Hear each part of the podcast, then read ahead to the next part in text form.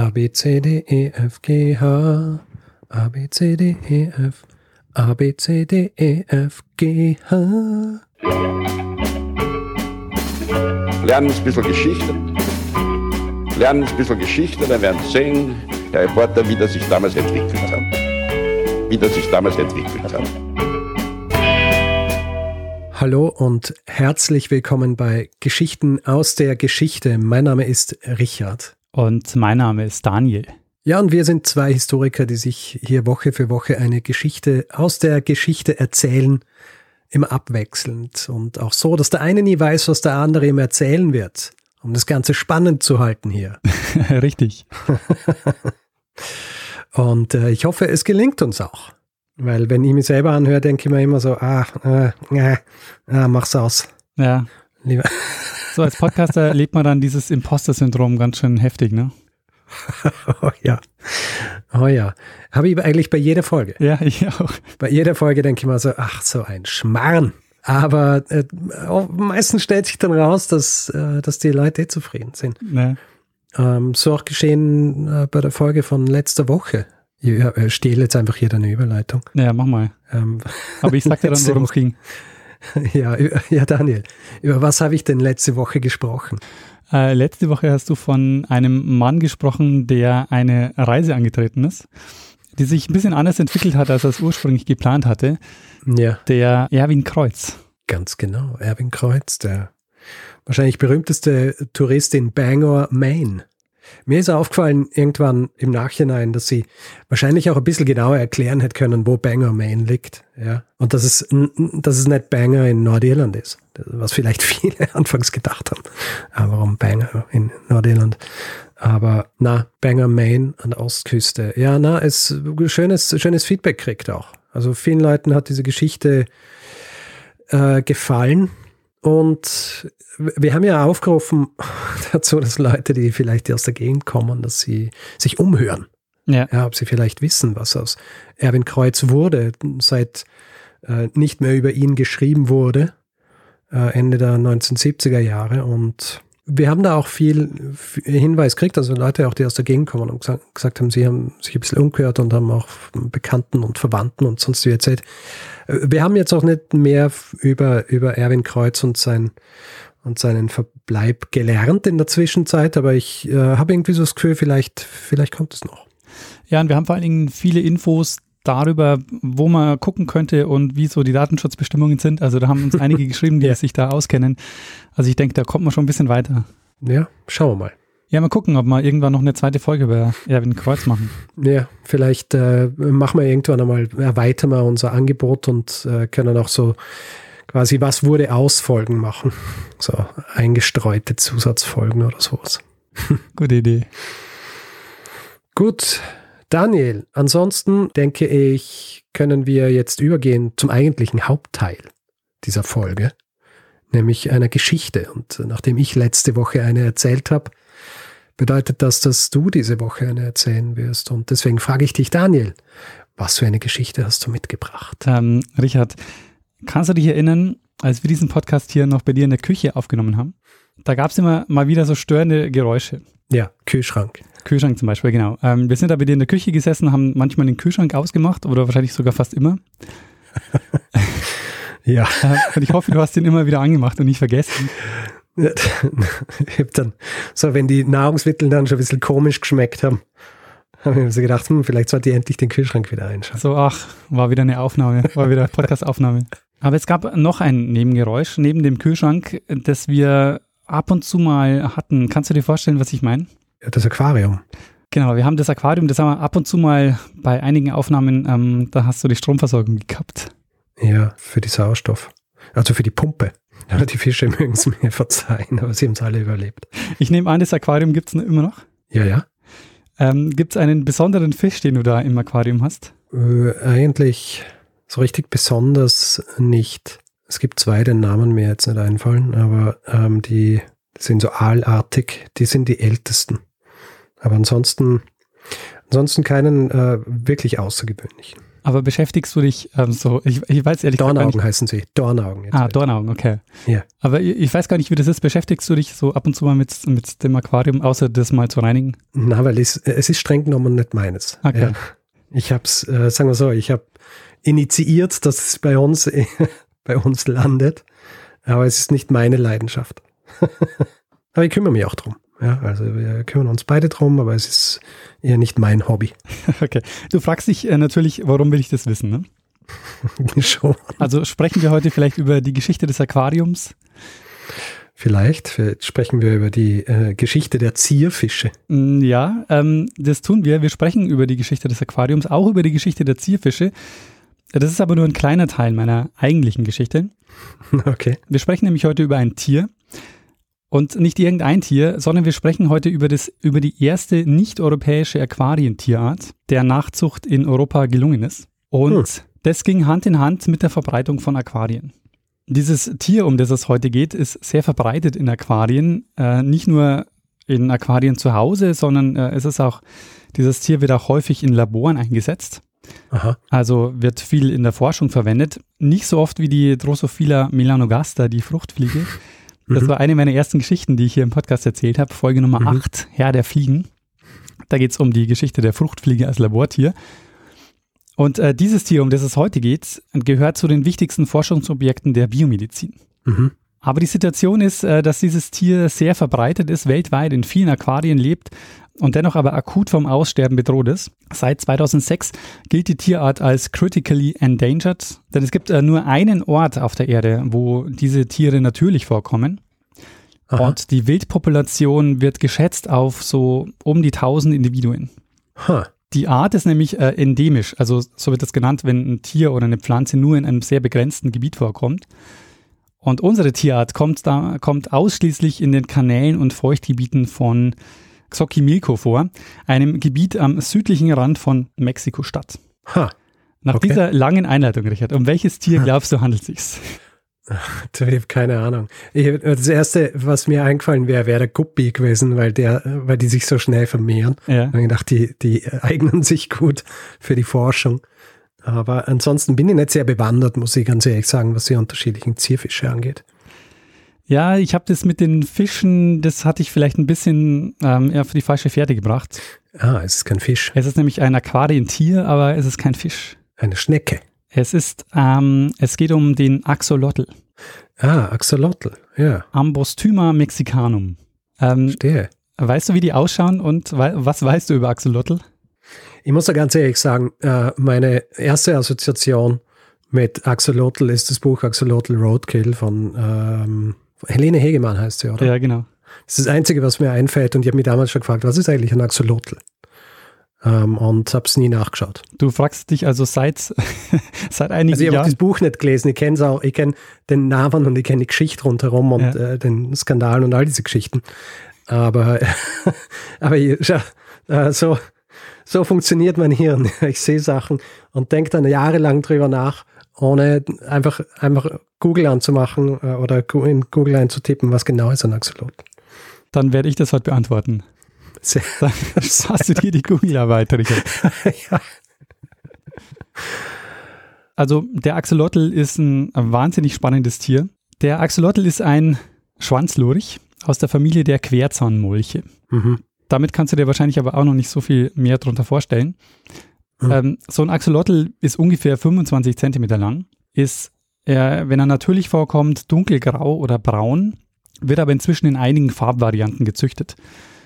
Und sehr charakteristisch sind die ähm, jeweils drei Kiemenäste, die rechts und links vom Kopf des Tiers so abstehen. Und ähm, so kennt man die. Also die sind quasi so langgezogen und am Kopf. Ähm, deshalb schauen die quasi auch so lustig aus, weil die haben dann eben diese Kiemenäste rechts und links. Und ähm, die schauen ein bisschen aus, als würden sie lächeln. Mhm. Und die Axolotl stellen die Naturforscher in Europa vor einige Rätsel. Und über die werden wir jetzt sprechen. Okay. Die äh, Tiere kommen nur in einem kleinen Gebiet in Mexiko vor. Das heißt, in Europa sind sie zunächst mal unbekannt. Und im Gebiet des heutigen Mexikos kennt man sie natürlich aber halt schon sehr lange. Also übersetzt heißen die da bei den Azteken übrigens Wassermonster. Und die wurden da wohl auch gegessen, also waren so eine Delikatesse. Und die ersten Exemplare bringt ein Naturforscher von einer seiner Expeditionen mit nach Europa. Und ah, richtig. Es ist Alexander von Humboldt.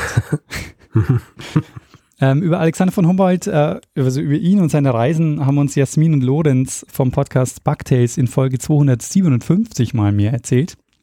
Mhm. Und ähm, Alexander von Humboldt ist in den Jahren 1803, 1804 in Mexiko unterwegs und sammelt dort zwei Axolotl. Und die schickt er nach Paris und zwar ins Naturhistorische Museum zu Georges Cuvier. Mhm. Und äh, die beiden Exemplare kommen da natürlich nicht lebend an, sondern die sind eingelegt. Ich bin mir jetzt nicht sicher, ich glaube, die sind zu einer Alkohollösung eingelegt. Mhm. Und das Naturhistorische Museum in Paris war zu dem Zeitpunkt ähm, eine der wichtigsten Forschungseinrichtungen überhaupt. Mhm. Also da war zum Beispiel ähm, Teil des Museums war auch der Zoo. Das ist der älteste wissenschaftlich geleitete Zoo der Welt. Und der Cuvier, der hat jetzt also zwei Axolotl vor sich. Es sind zwei Weibchen aber das Alter der beiden Tiere kann er nicht so richtig bestimmen. Ähm, und jetzt wird jetzt eine wichtige Frage, denn Axolotl sind Amphibien. Und weißt du, was das Besondere bei Amphibien ist? Äh, dass sie am Land und im Wasser leben können.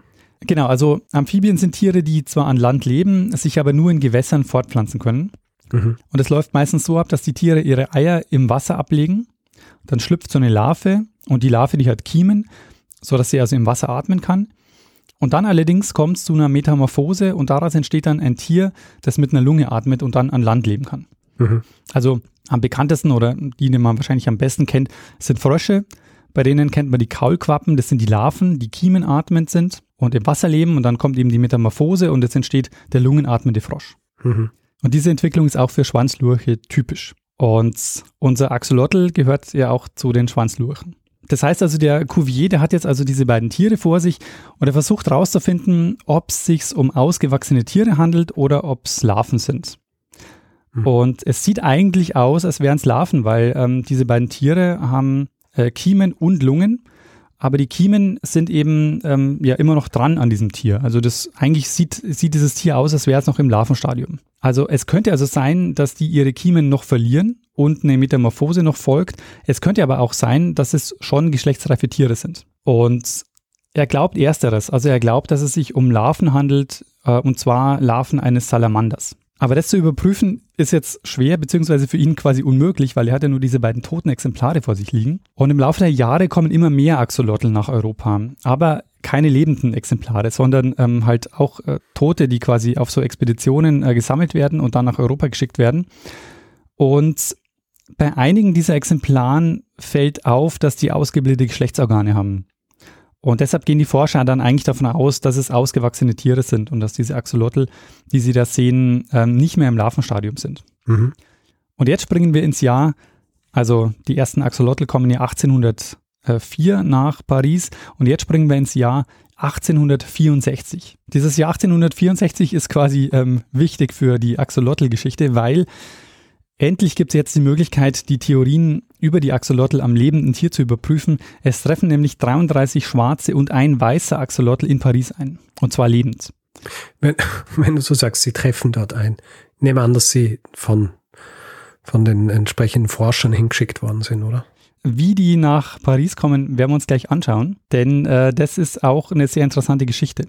Aus diesen 34 Axolotln wird sich in den folgenden Jahrzehnten eine riesige europäische Axolotl-Population entwickeln, die aus mehreren 10.000 Exemplaren besteht und in, sich über ganz Europa verbreitet. Mhm. Denn wir wissen, dass bis 1914 keine weiteren Exemplare nach Europa gekommen sind. Wie konnte jetzt aber aus diesen 34 Tieren so eine große Population entstehen, wo die Tiere doch eigentlich ja einen sehr speziellen Lebensraum haben? Und das gelingt durch die Aquarien, äh, die sich ab 1850 aus England kommend auf dem europäischen Festland verbreiten. Ähm, in England sind sie schon seit den 1830er Jahren im Trend. Da entwickelt zum Beispiel der Chemiker Robert Warrington ein Balanced Aquarium. Und ähm, Balanced deshalb, also weil der, die Idee ist, ähm, die er hat, dass Pflanzen und Tiere so in einem Verhältnis im Aquarium stehen, dass sich Sauerstoff und Kohlendioxid so die Waage halten, sodass man das Wasser nur ganz selten tauschen muss. Und die Idee war bei ihm, dass man, dass sie die Welt im Kle also die Welt im Kleinen nachzubilden und so naturnah und dieses System so selbstgenügsam wie möglich zu bauen. Und was man in England vor allen Dingen gebaut hat, waren, dass man so die, die englischen Küsten nachgebaut hat. Also das waren so Meerwasseraquarien. Mhm. Und in England an Meerwasser zu kommen, ist jetzt nicht das große Problem. Am europäischen Festland war das allerdings schon ein bisschen anders. Und es kommt ein Problem hinzu, das man vielleicht nicht gleich am Schirm hat, nämlich das äh, staatliche Salzmonopol. Äh, es gibt einen Bericht, den ich gelesen habe, da wollte jemand ähm, Meerwasser nach Prag verschicken und das wurde dann vom Zoll beschlagnahmt, weil es hieß, aus dem Meerwasser könnte man ja Salz gewinnen.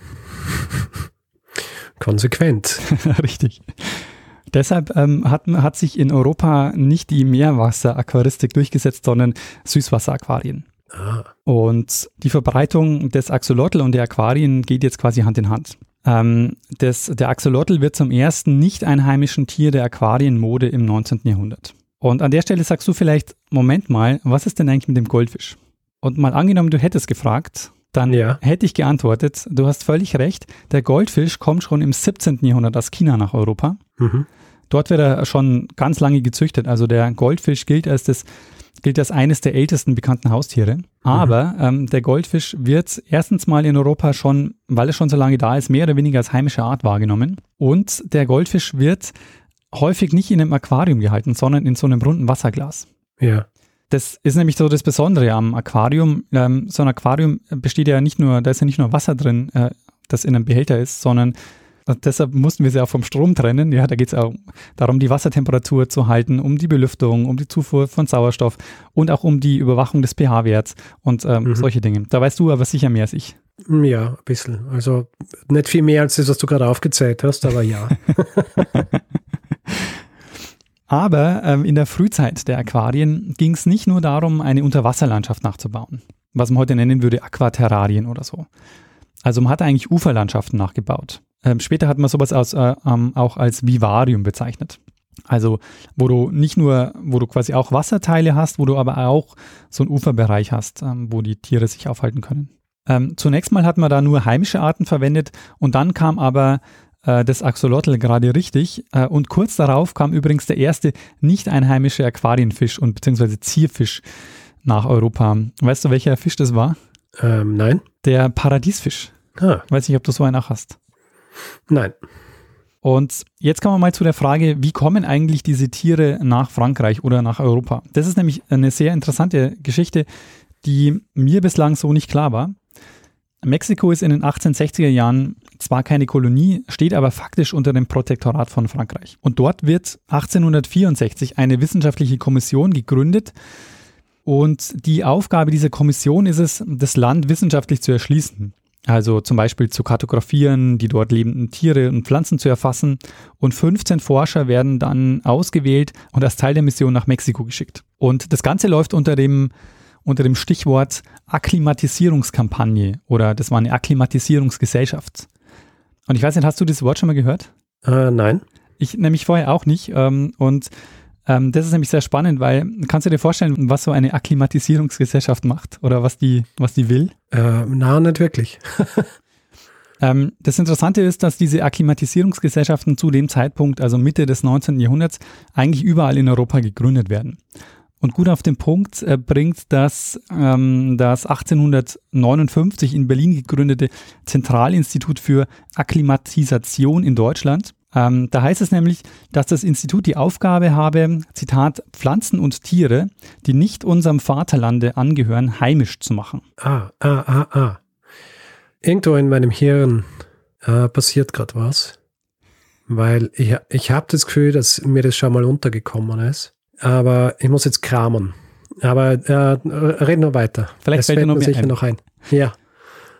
Also die hatten ja so die Idee, dass sie Tiere nach Europa bringen und dort ähm, oder und, und Tiere und Pflanzen dort jetzt also hier ähm, heimisch machen oder hier anpflanzen. Ähm, das passiert überall in Europa, also stärker natürlich in Frankreich und England wegen der Kolonien. Und die hatten also einerseits so einen wissenschaftlichen Anspruch, also die wollten die Tiere und Pflanzen besser kennenlernen, aber andererseits hatte das auch so einen wirtschaftlichen Anspruch.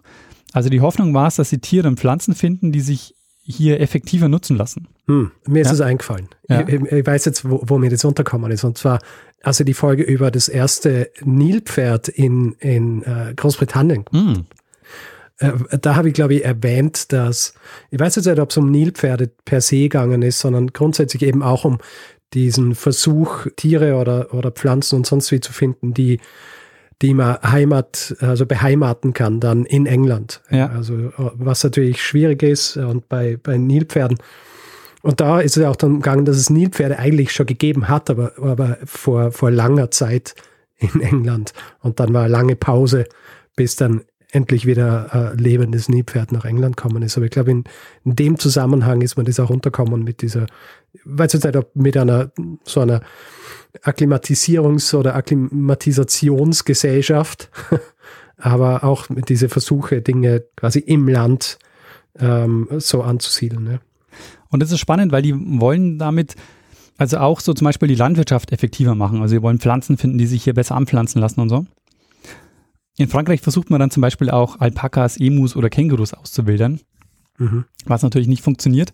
Ähm, es gibt auch beim Axolotl Auswilderungsversuche, unter anderem im Tessin und bei Neapel, aber ähm, ja, nachhaltig funktioniert hat das nicht. Und auf diese Weise kommt übrigens auch der Paradiesfisch nach Europa. Der französische Konsul, der ähm, gelangt als Ehrenmitglied der Akklimatisierungsgesellschaft an die Fische, die aus China kommen. Und 100 werden nach Frankreich gebracht, 29 davon kommen lebend in Paris an und werden dann als Makropod oder Paradiesfisch bezeichnet. Und von da verbreiten die sich dann in ganz Europa, in Deutschland eben als Makropoden oder Großflosser. Ähm, aber zurück zu den Axolotln. Es kommen also 34 dieser Axolotl lebend an im Naturhistorischen Museum, eben aus dieser Akklimatisierungsgesellschaft, die eben mit 15 Forschern nach Mexiko gefahren ist und hat, ähm, die haben jetzt eben diese 34 äh, Exemplare nach, nach Frankreich geschickt. Und dort jetzt am Naturhistorischen Museum gelingt es, äh, die zu vermehren. Der bedeutendste Axolotl-Forscher zu dieser Zeit wird der André Dumeril. Äh, die müssen erstmal ein wenig rumprobieren. Also die wissen ja quasi nicht, was ist die optimale Wassertemperatur, was fressen die am liebsten und so. Mhm. Ähm, und nach einer Weile gelingt es aber und äh, gerade dieser äh, Dumeril, der ist sehr erfolgreich in der, ja, in der Vermehrung der Axolotl. In seinem Nachruf heißt es äh, dann, ähm, Zitat, es gelang ihm, die kiementragenden Individuen dieser Art bis zu dem Punkt zu vermehren, dass es ihm möglich war, die Aquarien fast aller Naturhistoriker von Europa mit Axolotln einzudecken. Und das ist auch nicht übertrieben. Also es gibt die viele Briefwechsel sind von ihm belegt, wo man einfach sehen kann, dass ganz viele ihn besucht haben oder er die Axolotl auch ähm, hingeschickt hat. Also manche haben ihn besucht, haben dann Axolotl mitgenommen oder eben er hat sie dann ähm, verschickt. Und ähm, so verbreiten die sich dann eben in, in ganz Europa. Und jetzt ist ja natürlich die Hoffnung, dass sie endlich die Forschungsfrage lösen können, die seit mittlerweile Jahrzehnten im Raum steht. Ist der Axolotl jetzt eine Larve oder ist er ein ausgewachsenes Tier? Und die Sache schaut auch erstmal eindeutig aus. Ja. Die Tiere sind zwar larvenähnlich in ihrer Anatomie, aber sie vermehren sich, so dass es sich offensichtlich um ausgewachsene Tiere handelt. Mhm. Und der Dumeril, der kann auch zeigen, dass sie sowohl mit den Kiemen als auch mit den Lungen atmen können. Und dann passiert was Unerwartetes. Eines der Tiere verändert sich auf einmal. Oh. Die Kiemen verschwinden, der Rücken, der Schwanz verändert sich, auch die Kopfform verändert sich und die Haut bekommt so gelblich-weiße Flecken. Und es passiert dann bei noch einigen weiteren Tieren, aber nur bei sehr wenigen. Also von der ersten Generation, die in Paris ankommen, betrifft es nur sechs Tiere. Und nach Ende dieser, dieser Verwandlung haben sich diese Tiere offensichtlich von Wassertieren zu Landtieren verwandelt. Von diesen kiemenatmenden Axolotln sind sie zu lungenatmenden Querzahnmolchen geworden. Hm. Und jetzt ist natürlich weiterhin die Frage, was ist denn jetzt? Also, jetzt haben Sie zwar eigentlich die Frage geklärt, aber jetzt kommt das nächste Rätsel. Was hat es denn jetzt mit dieser Verwandlung auf sich? Es gibt also offenbar Larven, die sich fortpflanzen können und einige Tiere, die sich in Landtiere verwandeln. Und obwohl Sie jetzt die lebenden Tiere beobachten können, bleibt die Frage, ob es sich jetzt um eine neue Art handelt oder ob die Axolotl doch Larven sind, offen. Mhm. Und in den nächsten Jahrzehnten werden dann einige Thesen entwickelt rund um den Axolotl. Also manche nutzen dann zum Beispiel auch den Axolotl, um alternative Evolutionstheorien zu untermauern. Aber es ist eine Forscherin, die heute fast in Vergessenheit geraten ist und es gibt nicht mal einen Wikipedia-Artikel zu ihr. Also falls da wer Literatur braucht, ich kann da gerne weiterhelfen. Klammer zu. Ähm, diese Forscherin leistet Pionierarbeit mit Experimenten, die sie durchführt. Es geht um Marie von Chauvin. Marie von Chauvin wurde 1848 in Berlin geboren und die hatte keinen Zugang zu einer Universität, hatte aber Kontakt zu Zoologen. Und so hat sie sich dann im Privatstudium die zoologischen Fachkenntnisse und wissenschaftlichen Arbeitsmethoden beigebracht und hat dann eigene Forschungen betrieben. Mhm. Und im Jahr 1874 beginnt sie dann ihre Arbeit zur Metamorphose der Axolotl. Anfangs noch in Zusammenarbeit mit dem Zoologen, mit dem August Weismann. Und sie verfolgt dann diese, ähm, diese Axolotl-Forschung über fast zehn Jahre. Und ihre Experimente an den Axolotln und anderen Amphibien sind bis ins 20., frühe 20. Jahrhundert hinein wichtige Vorbilder für die experimentelle Forschung der Zoologie. Sie versucht nämlich jetzt in ihren Experimenten diese Metamorphose der Axolotl selber herbeizuführen. Das haben eigentlich auch schon einige vor ihr versucht, auch der Dumeril versucht es, aber der scheitert an dieser, an dieser Sache. Und was sie anders macht, ist, dass sie die Tiere sehr genau beobachtet. Also sie schaut erstmal diesen Tieren über einen längeren Zeitraum einfach nur zu und ähm, studiert ihr Verhalten. Und ihr fällt dann zum Beispiel auf, dass ein Tier häufiger an die Wasseroberfläche kommt als die anderen. Und dieses Tier nimmt sie dann und setzt, in, setzt es dann in ein anderes Aquarium, das so aufgebaut ist, dass der Axolotl eben beides haben kann. Dass er zum einen vollständig unter Wasser leben kann, dass er aber auch komplett an die Luft gehen kann, weil sie da so Sand aufgeschüttet hat. Mhm. Und das Tier nimmt es dann auch an und es beginnt sich zu verändern. Und jetzt geht sie quasi im, im Experiment noch einen Schritt weiter. Sie senkt jetzt den Wasserspiegel in diesem Aquarium immer mehr, sodass dieser Axolotl gezwungen ist, auf die Luftatmung zu gehen und nicht mehr unter Wasser kann. Und darauf beginnen sich jetzt die Kiemen dieses Axolotl zurückzubilden und das Tier verlässt das Wasser und versteckt sich dann in diesem, ähm, sie hat dann noch so feuchtes Moos, im feuchten Moos und innerhalb von vier Tagen ist die Metamorphose abgeschlossen und sie beschreibt jetzt, dass dieses Tier nicht mehr aussieht wie ein Axolotl, sondern wie ein Landsalamander. Mhm. Das habe ich vorhin äh, nicht gesagt. So ein Querzahnmolch kannst du dir vorstellen, wie so ein Salamander im Grunde sieht er dann aus. Und äh, ihre Experimente sind so erfolgreich, dass sie es wirklich schafft, äh, die Metamorphose bei allen Tieren anzuregen, wenn sie das will. Mhm. Und ähm, daraufhin modifiziert sie dann auch die Experimente. Also ab jetzt ist klar, alle Tiere können sich verwandeln. Ihr gelingt es inzwischen mühelos. Noch ist aber unbekannt, ob diese, ja, ob diese ähm, Querzahnmolchform sich auch vermehren kann. Also handelt es sich quasi dabei jetzt um eine Form, die wiederum sich vermehren kann wie die Larven oder können die sich jetzt eben nicht mehr vermehren? Mhm. Und auch das gelingt ihr. Also auch diese, diese lungenatmende äh, Variante der Axolotl, auch die können äh, sich vermehren. Und sie ist die erste, die das zeigen kann. Und da gelingen ihr jetzt auch so außergewöhnliche Experimente. Zum Beispiel wandelt sie Versuchstiere um, aber nur bis zu dem Punkt, äh, an dem sie so eine Zwischenform sind zwischen Axolotl und ähm, Querzahnmolch. Und vier Tiere hält sie über diesen Ze äh, hält sie über einen Zeitraum von, von, über drei Jahren in diesem Zwischenstatus. Also die Tiere leben am Tag an Land und in der Nacht im Wasser. Und sie macht also fast zehn Jahre lang diese Versuche mit den Axolotln und ähm, sie ist quasi im Grunde die Expertin dann für das Leben dieser Tiere. Äh, sie beschäftigt sich aber nicht nur mit äh, den Axolotl, sondern ähm, sie macht sich dann auch einen Namen mit der Zucht von äh, Insekten, Amphibien äh, und Vögeln. Und ab den 1910er Jahren wird sie dann, tritt sie dann in Erscheinung als Kakteen- und Sukkulentenzüchterin. Mhm. Und aus Sicht der Wissenschaftsgeschichte sieht man jetzt bei ihr den Übergang halt total gut zwischen der Naturgeschichte und der modernen Zoologie, die sich da abzeichnet. Also wenn du dich erinnerst, ganz am Anfang des Jahrhunderts arbeitet der Cuvier im Museum für Naturkunde mit den eingelegten Präparaten und ähm, hier jetzt ähm, bei ihr sind es eben sehr ausgefeilte Experimente. Also, und das wird jetzt auch zur wichtigen Referenz für die Zoologie, die als moderne Wissenschaft zu dem Zeitpunkt entsteht. Und äh, bis heute, und ich habe schon gesagt, dass das Axolotl wichtige Labortiere sind, ähm, das ist bis heute so, denn in Prag beginnt dann die Geschichte des Axolotl als Versuchstier in der Hormonforschung. Ähm, das Thyroxin, das ist so ein Schilddrüsenhormon, und durch die Gabe dieses Hormons lässt sich beim Axolotl nämlich diese Metamorphose auslösen. Das hat unter anderem der Wilhelm Laufberger in Prag herausgefunden. Und deshalb sind die Axolotl wichtiger, ein wichtiger Teil der, der Thyroxinforschung. Und da werden Axolotl auch ähm, ja, als Lackmuspapier bezeichnet, weil man daran quasi diesen äh, mit den Tieren die Tests durchführen kann. Mhm. Im äh, sogenannten Axolotl-Versuch werden die dann verwendet, um die Verteilung des Thyroxins im äh, Organismus und die Wirkung zu erforschen.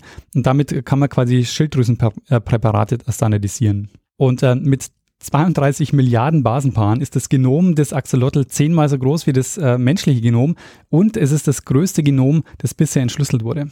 Huh. Und ähm, Richard, wenn du jetzt ein Axolotl zu Hause hättest, ja. was du nicht hast leider, aber wenn du einen hättest. Das Aquarium auch zu klein dafür, ja Wenn du dich also fragst, ob das Tier, wenn du jetzt also so ein Axolotl zu Hause hast, wo du dich fragst, ähm, verwandelt sich mein Tier jetzt, ähm, mein Axolotl bald in einen lungenatmenden Querzahnmolch, dann äh, ist es so, das wird vermutlich nicht passieren, ähm, weil das Tier wahrscheinlich permanent im Wasser lebt und mit den externen Kiemen atmet. Ähm, weil die meisten Axolotl behalten das Aussehen und die Lebensweise des äh, Larvenstadiums und mhm. leben so als Dauerlarve. Das wird genannt Neothenie. Ähm, das ist eine Besonderheit, die das Axolotl hat, also dass es das ganze Leben als kiemenatmende Larve verbringen kann und trotzdem geschlechtsreif wird. Mhm. Und je älter das Tier wird, desto schwieriger wird es dann auch mit der Metamorphose zum Querzahnmolch. Also das beste Alter ist so ab sechs Monaten und dann wird es langsam immer schwieriger. Eine weitere Besonderheit ähm, sollte ich wohl auch noch erwähnen. So ein Axolotl hat die Fähigkeit, Gliedmaßen, Organe und sogar Teile des Gehirns und Herzens wiederherzustellen, wenn was kaputt geht. Oh. Genau, und äh, ja, Richard, das war meine Geschichte über. Moment, Moment, Moment. Ja. Du, du sagst es jetzt einfach so. Übrigens kann auch alles Mögliche nachwachsen, ist ja. Tier. Äh, das, Im Englischen nennt man das burying the lead. Ja bei einem Artikel, wenn du so eine der wahrscheinlich herausragendsten Eigenschaften von so einem Tier ganz am Schluss noch erwähnst und dann eine Geschichte abschließt. Sie können Sachen nachwachsen lassen. Ja, ich meine, äh, wie außergewöhnlich ist das? Warum forscht man nicht da? Ja, es spielt leider halt für, es hat jetzt für meine historische Geschichte keine Rolle gespielt. ja, na, okay, gut. Ich, ich lasse dir den äh, quasi die, den Schluss jetzt nochmal machen. Bin einfach so reingefallen, aber es hat mich ähm, fast äh, bestürzt, mit was für einer Gleichgültigkeit du da so drüber geredet hast, ja. Ja, Richard, und das war meine Geschichte über den Axolotl und seinen Weg von einer endemischen Amphibienart aus einem kleinen Gebiet in Mexiko zu einem globalen Labor- und Haustier.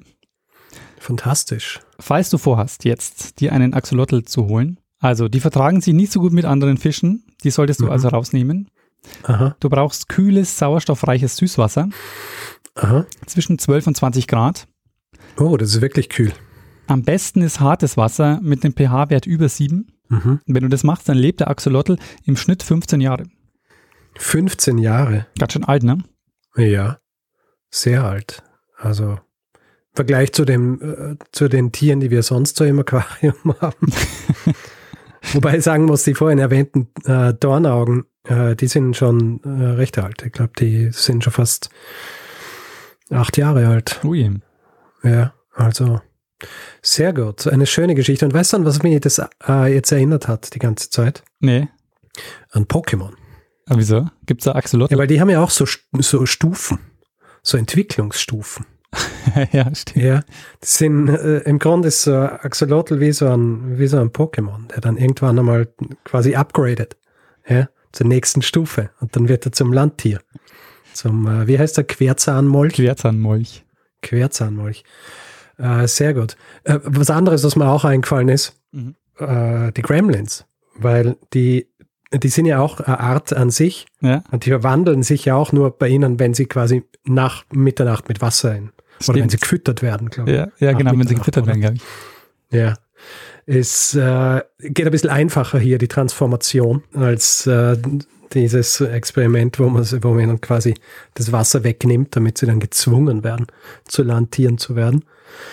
Aber ähm, ja, interessant. Ich bin froh, dass ich nie nachgeschaut habe, äh, was es mit dem Axolotl auf sich hat.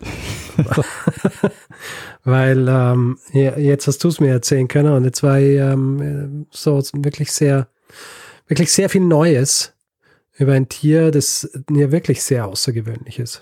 Also mir war tatsächlich nicht bewusst, dass ein Axolotl auch zu einem Landtier noch werden kann. Dass der quasi noch im, im Larvenstadium äh, hängt. Mhm. Und auch, äh, also was ich halt auch, deshalb wollte ich die Geschichte auch machen, weil es halt auch noch eine, eine interessante Wissenschaftsgeschichte ist, weil es einfach mhm. so, der Axolotl steht wirklich so am, ja, so an der Schwelle von der Naturgeschichte dann zur modernen Zoologie. Mhm. Und interessant auch, dass dann wieder eine Frau dabei ist, die eigentlich keine formale Ausbildung genießen hat können. Genau, ja, genau. Aber instrumental ist, wenn es dann darum geht, diese äh, bei, bei den Forschungen am, am Axolotl und eigentlich die eine, die einzige Person ist, die es wirklich, oder die einzige Person ist, die es wirklich schafft, hier mit Resultaten zu glänzen. Ja, und äh, der Grund ist, warum sie es schafft, ist, dass sie sich halt hinsetzt und wirklich diese Tiere beobachtet. Und der ja. Dumeril, der hat dann einfach die, ja, der hat nicht die Geduld, der setzt sich nicht stundenlang vor das Aquarium, sondern der, der ist halt so ein, so ein Armchair-Typ. Ja, der, der wälzt lieber, lieber irgendwelche Fachbücher. Genau. Denkt sich so, hm, da stimmt was nicht oder äh, so kann das ja gar nicht gehen. Genau. Und äh, nicht so empirisch. Genau. Wie dann, ähm, wie dann seine, seine Kollegin. Sehr gut. Ich finde es sehr interessant, dass das Axolotl, du hast es ja auch schon erwähnt, äh, in der Popkultur sehr häufig vorkommt. Und äh, es gibt ja zum Beispiel auch das Axolotl-Protokoll. Ich weiß nicht, ob du das kennst. Nein. Du kennst das also in der Theorie, weil ähm, das, auf dem Axolotl-Protokoll basiert äh, der Messenger Signal. Ach, schau an. Das ist also das äh, verschlüsselte Kommunikationsprotokoll. Das heißt Axolotl-Protokoll. Weißt du warum? Äh, nee, keine Ahnung. Vielleicht, weil es auch so wandelbar ist. Ja, wahrscheinlich. Ja. und ich bin mir auch ganz sicher, dass es ganz viele, dass es wahrscheinlich ganze Metal-Alben gibt, die sich um das Axolotl drehen. Die habe ich jetzt nicht recherchiert, aber ähm, da gibt es bestimmt auch einiges. Du, wenn ich was gelernt habe, ja, in den letzten Monaten ist, dass es, dass es zu allem ein Metal-Album gibt. ja, ja. Wahrscheinlich gibt es Konzeptalben zu Axolotl bis dort hinaus. Wahrscheinlich. Oder zumindest eines bin mir sicher, dass uns jemand, weil ähm, in, ich weiß nicht, welche, das Folge, welche Folge das war, als wir über Metal gesprochen haben. Ich glaube, es war irgendwie im Zusammenhang mit der Light Brigade und dann auch, dass irgendwie einige Folgen, die wir hintereinander gemacht haben, dass es zu allen Metal-Songs gibt und dann ähm, habe ich so Dinge behauptet wie, ja, Metal ist immer nur Mittelalter und was weiß ich. Und äh, ich meine, Metal ist ja nicht nur Metal, sondern es sind ja, ist ja ein riesiges Genre mit tausend Untergenren und so weiter. Ja. Genres, die äh, beschäftigen sich mit, sich mit allem. Also kann man gut vorstellen, dass es auch äh, irgendwie ein Metal-Genre äh, gibt, das sich nur mit, mit der Geschichte der Biologie beschäftigt. Wahrscheinlich. Da gibt es ein ganzes Genre. Das ist ziemlich sicher, ja. Es, äh, ich meine, ein Genre kann schnell mal was sein, ja. ja. das ist halt nur die Frage, wie viele Vertreter oder Vertreterinnen dieser, dieses Genres dann auch tatsächlich gibt. Aber gründen kannst du es schnell mal. Sehr schön. Falls du dich fragst, Richard, ob es äh, jemanden gibt, der oder die mir diese Geschichte ja, allerdings. Ähm, ja, und zwar, es gibt ein sehr lesenswertes Buch dazu, nämlich äh, von Christian Reis, das Buch Der Axolotl, ein Labortier im Heimaquarium. Und auf dieses Buch hingewiesen worden bin ich äh, von Margit. Die hat mir, äh, die hat mich auf dieses Buch aufmerksam gemacht. Also vielen Dank, Margit. Danke, Margit. Gut, Hast du, hast du dieser Geschichte noch etwas hinzuzufügen? Na, ich denke, wir können übergehen zum Feedback-Hinweis-Blog. Gut, wer Feedback geben will zu dieser oder zu anderen Folgen, kann das per E-Mail machen, feedback.geschichte.fm, kann das auf unserer Website machen, da kann man unter jeder Folge kommentieren. Man kann uns auch direkt auf Twitter anschreiben, da ist unser Account-Name Geschichte FM. Auf Facebook sind wir auch zu finden. Auf Spotify findet man uns auch, da kann man uns nur anhören, kein Feedback geben, aber das freut uns natürlich auch, wenn man uns anhört. Und wer uns bewerten will, Sterne vergeben und all solche Dinge, kann das zum Beispiel auf Apple Podcasts machen oder auf panoptikum.io oder grundsätzlich einfach überall, wo Podcasts bewertbar sind. Wer keine Lust hat, Werbung in diesem Podcast zu hören, hat die Möglichkeit, via Steady sich einen Feed zu kaufen für 4 Euro im Monat. Da bekommt ihr dann die Folgen ohne Werbung ausgeliefert, auch ähm, wie ihr es sonst auch kennt, jeden Mittwochvormittag. Ihr findet das Ganze unter geschichte.fm slash steady. Außerdem freuen wir uns, wenn ihr uns ein bisschen was in den Hut werft und uns dabei unterstützt, hier jede Woche eine Geschichte zu erzählen. Ihr findet alle Hinweise, die ihr braucht, um uns ein bisschen was zukommen zu lassen, auf der Webseite und wir haben auch den Link dazu in den Show Notes jeder Folge. Wir bedanken uns in dieser Woche bei Claudia, Christian, Florian, Mike, Sven, Frederik, Sabine, Lena, Elisabeth, Kai, Stefanie, André, Silas, Franz, Daniel, Jan, Marcel, Jens, Peter, Lisa, Achim, Andreas, Jessica, Malte, Simon, Thomas, Andreas, Johanna, Sebastian, Julia, Oliver, Moritz, Stefanie, Julia, Ramon, Eleonore, Katalin, George, Bastian, Philipp, Ali, Dennis, Torge, Ralf, Robert, Alexandra, Philipp und Christine. Vielen, vielen Dank für eure Unterstützung. Ja, vielen herzlichen Dank. Ja gut, Daniel, würde ich sagen, machen wir das, was wir immer machen, am Ende einer Folge. Ja, geben wir dem einen das letzte Wort, das immer hat. Bruno Kreisky. Lernen ein bisschen Geschichte. Lernen ein bisschen Geschichte, dann werden Sie sehen, Herr Reporter, wie das sich damals entwickelt hat. Wie das sich damals entwickelt hat.